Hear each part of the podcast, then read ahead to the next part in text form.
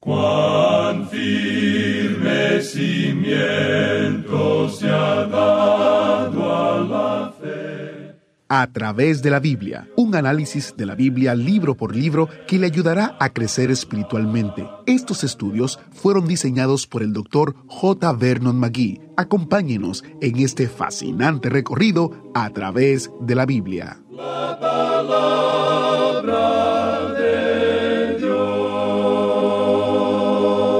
Estamos leyendo del libro de Daniel capítulo 7.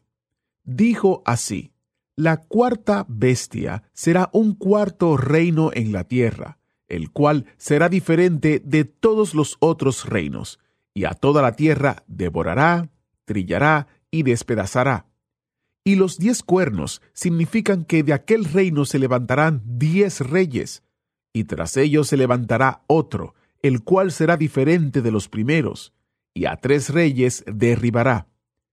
Y hablará palabras contra el Altísimo, y a los santos del Altísimo quebrantará y pensará en cambiar los tiempos y la ley, y serán entregados en su mano hasta tiempo y tiempos y medio tiempo. Pero se sentará el juez y le quitarán su dominio para que sea destruido y arruinado hasta el fin y que el reino y el dominio y la majestad de los reinos debajo de todo el cielo sea dado al pueblo de los santos del Altísimo, cuyo reino es reino eterno, y todos los dominios le servirán y obedecerán. Aquí fue el fin de sus palabras. En cuanto a mí, Daniel, mis pensamientos me turbaron y mi rostro se demudó, pero guardé el asunto en mi corazón. Acabamos de leer Daniel capítulo 7 versos 23 al 28. Bienvenidos a través de la Biblia, el programa donde conocemos a Dios en su palabra. Soy su anfitrión, Heiel Ortiz. Hoy continuamos con nuestro estudio de El libro de Daniel. Estamos en el capítulo 7 y vamos a estudiar la sección desde el verso 24 hasta el verso 28. Uno de los grandes temas de la palabra de Dios que ocupa aproximadamente un tercio de la Biblia, es la profecía, el estudio del futuro. Algunas partes aún no se han cumplido, pero una gran parte de la profecía ya se ha cumplido. De hecho, en esta sección que estamos estudiando, vamos a ver una gran parte de ella cumplida. Antes de entrar en el estudio de hoy, este año 2023, como ustedes saben, hemos estado celebrando el 50 aniversario de A través de la Biblia en español. Como parte de la celebración, hicimos una entrevista especial con nuestro maestro Samuel Montoya, que desde la primera transmisión en el año 1973 ha presentado la enseñanza del Dr. Magui, autor del estudio original en inglés. Este mes vamos a compartir el audio de la entrevista para que conozca un poco más a Samuel Montoya y a la vez al ministerio de a través de la Biblia. El video de esta entrevista se puede ver en nuestro canal oficial de YouTube. Busque nuestro canal oficial en YouTube o visite a través de la biblia.org barra social para tener un enlace directo. A través de la biblia.org barra social. La porción de la entrevista que compartimos hoy es la introducción del hermano Samuel Montoya y su respuesta a la pregunta cómo conoció el ministerio de a través de la Biblia y al doctor Magui. Escuchemos. Yo soy Samuel Montoya, quien predica en el programa A través de la Biblia, que está celebrando en este año 50 años de estar en el aire y todos nos unimos para dar gracias a Dios por lo que Él ha hecho y continúa haciendo en nuestro pueblo latinoamericano. La verdad es que Comencé con A través de la Biblia porque ellos se acercaron a Radio Transmundial. Yo era director del departamento hispano de Radio Transmundial en Bonaire y a ellos estaban allí en California y vino el gerente de la emisora a California y habló con el doctor McGee y le dijo, sabe una cosa, Latinoamérica necesita un estudio bíblico como el suyo. El doctor Magui dijo, bueno, vamos a pensarlo. Dijo, piénselo bastante, porque es, es importante. Entonces después se inició una conversación entre los dos ministerios y ah, llegaron a decir que sí, que querían ponerlo en español. Entonces ah, el gerente de la emisora ya en esa época me llamó y dijo, vamos a iniciar esto y me contó el caso. Dije yo, ¿y quién va a ser el representante, el doctor Magui? Y dice, pues yo he pensado que tú lo hagas, me dijo. Yo, bueno, muchas gracias por eh, la distinción y el honor, porque representar a un maestro bíblico como el doctor J. Vernon McGee e, es un honor, es tremendo. Y ah, me hace sentir un poco ah, pequeño ante lo que él hacía. Y entonces sí, se nos mandaron unos libretos y comenzamos la traducción. Interesante, ¿no? Escuchar la historia desde el mismo protagonista. Si usted quiere seguir escuchando esta entrevista, solo debe visitar nuestro sitio web a través de la biblia.org barra social. Allí usted encontrará un link que le llevará a nuestro sitio en YouTube y allí usted podrá ver nuestro canal donde encontrará esta entrevista y otros contenidos relativos al ministerio, así como el estudio en línea. Le invito a visitar nuestro canal de YouTube, a suscribirse y a la vez estar pendiente de los videos que estamos colocando diariamente. En nuestro sitio web, a través de la Biblia, tenemos una página especial dedicada al 50 aniversario de A través de la Biblia es a través de la biblia.org barra 50, el 50 en número, es decir, 50, y allí usted podrá encontrar un librito que hemos preparado titulado 50 años celebrando la fidelidad de Dios, donde usted podrá tener de primera mano testimonios del Dr. Magui, testimonios de Samuel Montoya, testimonios de el hermano Lemuel La Rosa. En fin, conozca la historia en detalle en a través de la biblia.org barra 50, donde usted podrá descargar este recurso sin costo alguno. También, si vive en los Estados Unidos, podemos enviarle este librito sin costo alguno. Llámenos al número 1-800-880-5339. Podemos enviarle este recurso sin costo alguno. Iniciamos este tiempo en oración. Padre Celestial, te damos gracias porque podemos estudiar tu palabra. Te pedimos que tú nos ayudes a entender y comprender las verdades que ella encierra, para tu gloria y honra. En el nombre de Jesús oramos. Amén. Vamos a concluir hoy, amigo oyente, nuestro estudio de este capítulo 7 del libro de Daniel. Hemos dedicado bastante tiempo a esto, pero sucede que este es un capítulo bastante importante. Estamos seguros que muchos expositores han dicho que este es uno de los capítulos más importantes de la Biblia. Quizá podríamos decir que hay un sentimiento unánime en cuanto a esto. Ahora, en el versículo 24 de este capítulo 7 de Daniel leemos, Y los diez cuernos significan que de aquel reino se levantarán diez reyes, y tras ellos se levantará otro, el cual será diferente de los primeros, y a tres reyes derribará. En este capítulo estamos mirando a la cuarta bestia que observó Daniel en su visión. Usted recordará que había otras tres bestias. El león, que representaba la cabeza de oro de la imagen que había soñado Nabucodonosor, y eso era Babilonia.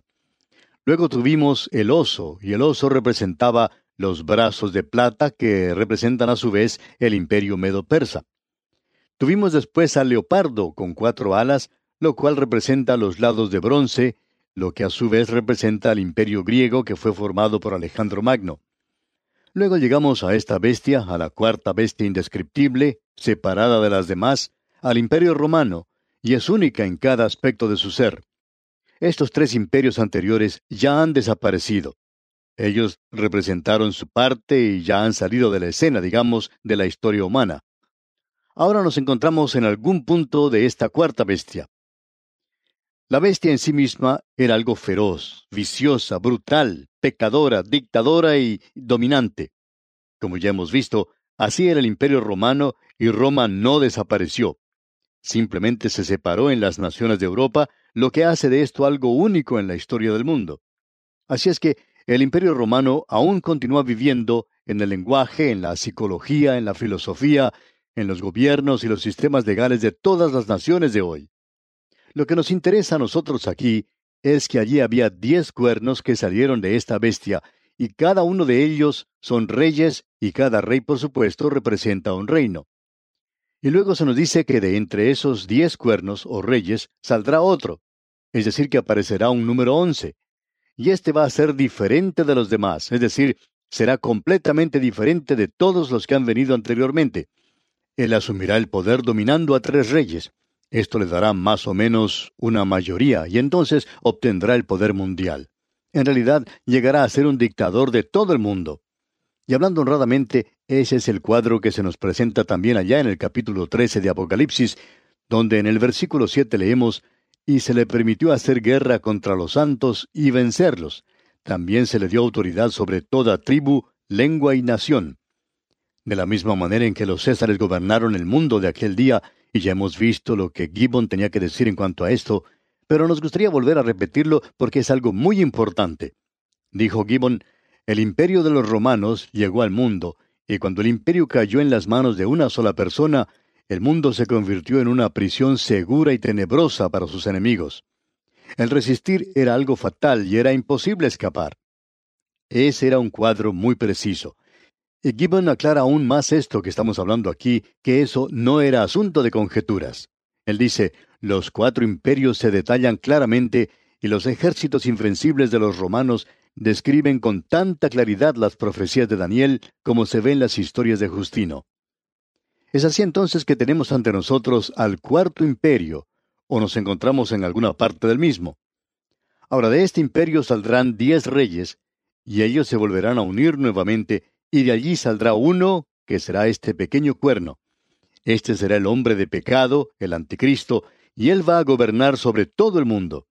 Él llega a obtener el poder mundial, y eso tendrá lugar en el período de la gran tribulación, un período que nosotros creemos será de siete años. Ahora notemos lo que dice aquel versículo 25 de este capítulo 7 de Daniel. Y hablará palabras contra el Altísimo, y a los santos del Altísimo quebrantará, y pensará en cambiar los tiempos y la ley, y serán entregados en su mano hasta tiempo y tiempos y medio tiempo. Ese pequeño cuerno será un blasfemador, eso lo vemos nuevamente allá en el capítulo 13 de Apocalipsis.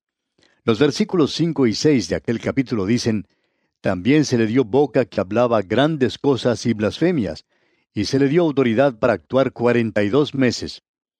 Y abrió su boca en blasfemia contra Dios, para blasfemar de su nombre, de su tabernáculo y de los que moran en el cielo. Y una de las características del anticristo es que éste está contra Dios y contra Cristo. Eso es lo que anticristo quiere decir, aquel que está contra Cristo. Creemos que las dos bestias de Apocalipsis presentan los dos aspectos del anticristo. Uno contra Cristo, un blasfemador, el otro un falso profeta. Él actúa como si fuera un cordero, pero es un lobo con ropa de cordero y él trata de imitar a Cristo. También se nos dice que él quebrantará a los santos. Esto literalmente quiere decir que afligirá a los santos, que los perseguirá y se nos dice que va a hacer eso allá en el capítulo 12 de Apocalipsis, versículos 13 al 17. Luego se nos dice que ese pequeño cuerno cambiará las leyes y costumbres, y vamos a ver que eso ocurrirá en realidad. Ahora, el período del reinado de este pequeño cuerno es de corta duración. Se nos dice que serán entregados en su mano hasta tiempo y tiempos y medio tiempo.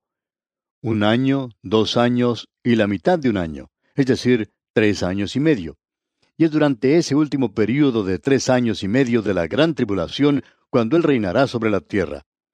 Este hombre viene y aparecerá sobre esta tierra algún día, y será un líder religioso y será un líder falso.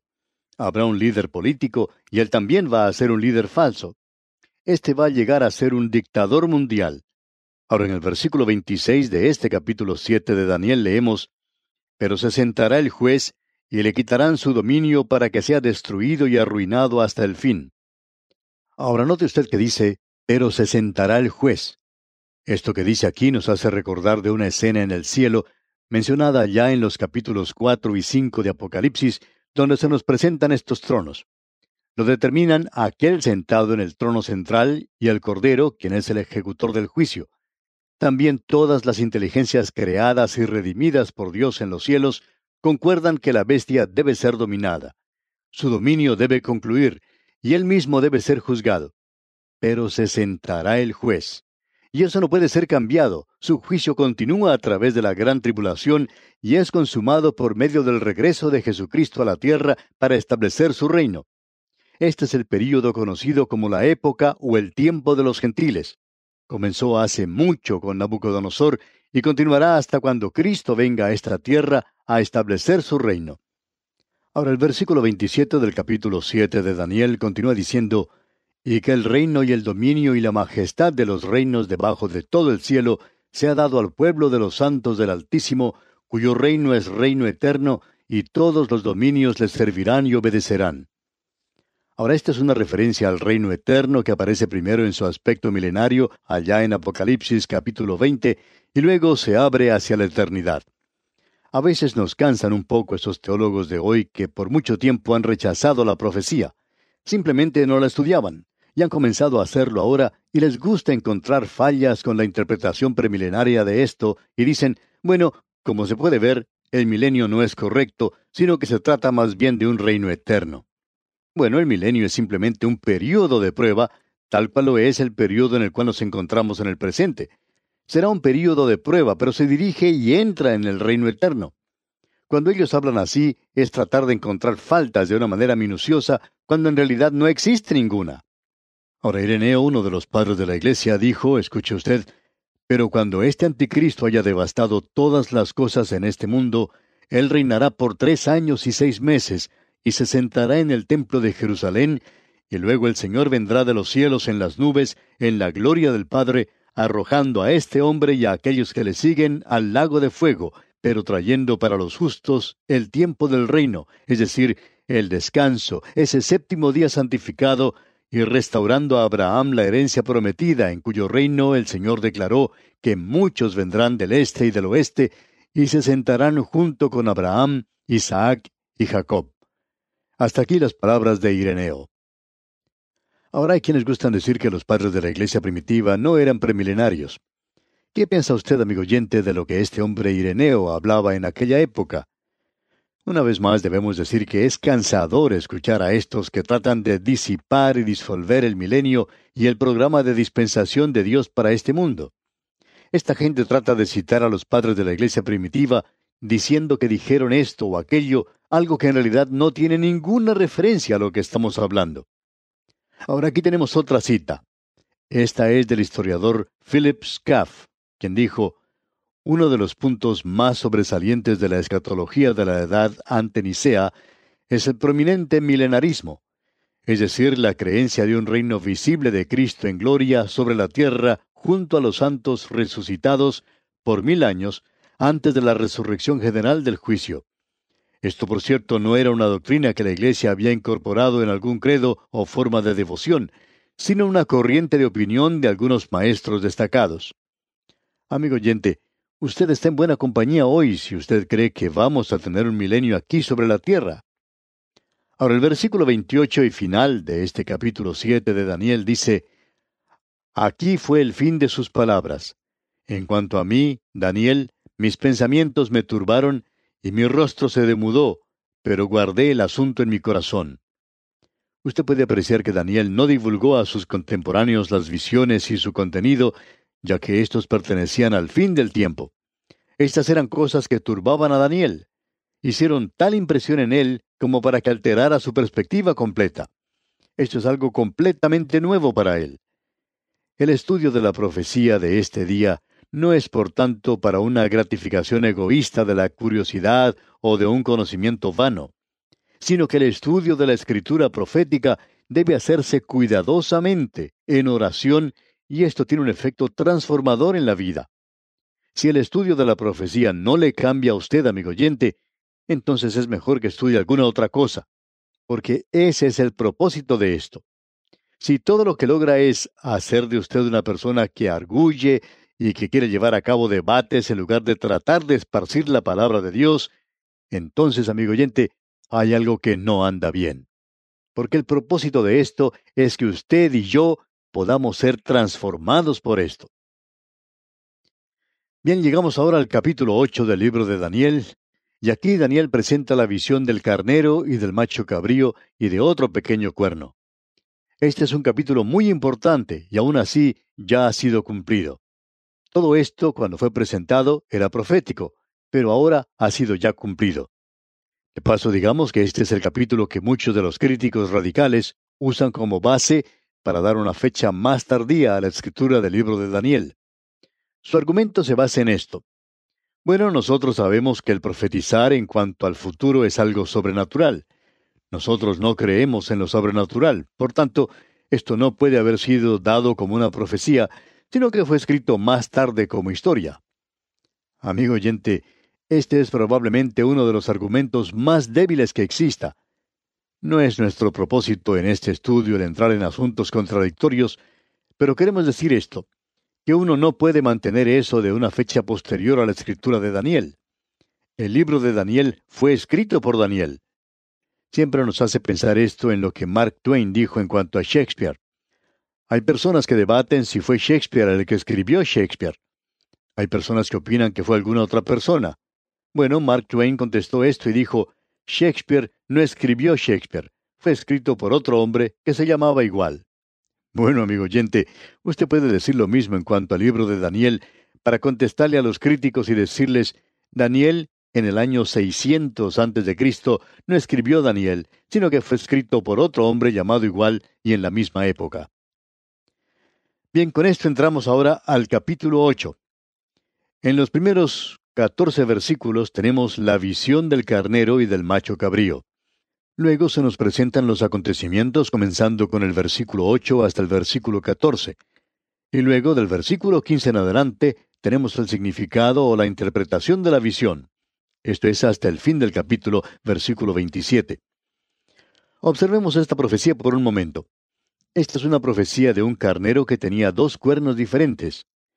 Y el macho cabrío, con un cuerno, coloca, por así decirlo, un microscopio en el conflicto que ha existido entre el segundo y el tercer imperio mundial en la lucha entre el Oriente y el Occidente. Eso era importante para el Oriente, el Occidente, Asia y Europa es el imperio de los medos y los persas y luego el imperio griego. Aquí una vez más vamos a ver un pequeño cuerno. Esto ya ha sido cumplido en Antíoco Epífanes, y vamos a apreciar esto cuando nos toque leer este capítulo. Veremos que todo esto ya ha sido cumplido. Ahora hay algo más que debemos decir antes de entrar de lleno en el capítulo 8. Y es que comenzando con el versículo 4 del capítulo 7 que acabamos de finalizar, esa sección fue escrita en arameo, que era el idioma original de Siria. Ese era el idioma original de Siria. Aquí volvemos al hebreo, pero usted y yo vamos a continuar con nuestra traducción en castellano, por supuesto. Así es que esto hace de esta sección algo muy interesante. Lo que ya hemos visto fue dado del idioma mundial de aquellos cuatro imperios. Ahora vamos a tener algunas cosas específicas presentadas ante nosotros en esta parte aquí. En nuestro próximo programa, Dios mediante, veremos la división del imperio del carnero en cuatro reinos, y esto envolvió seriamente a Israel. Luego veremos la caída del imperio medo-persa y cómo cayó. Bien, amigo oyente, tenemos que detenernos aquí porque nuestro tiempo ha llegado a su fin por el día de hoy. Le sugerimos leer todo el capítulo 8 del libro de Daniel para estar al tanto de lo que estudiaremos en nuestro próximo estudio. Deseamos a usted las ricas bendiciones del Señor. Agradecemos que nos acompañara en el estudio de hoy. Le invitamos a que visite nuestro sitio en internet a través de la biblia.org. Ahí puede suscribirse para recibir las notas y bosquejos de lo que estamos estudiando y noticias del ministerio. También encontrará la variedad de libros y materiales gratuitos que tenemos para usted. El sitio es a través de la biblia.org. Todo lo que hacemos es posible gracias al Señor y a personas como usted que se unen a nosotros en la obra de llevar la palabra entera al mundo entero. A través de la Biblia es una producción de Radio Transmundial.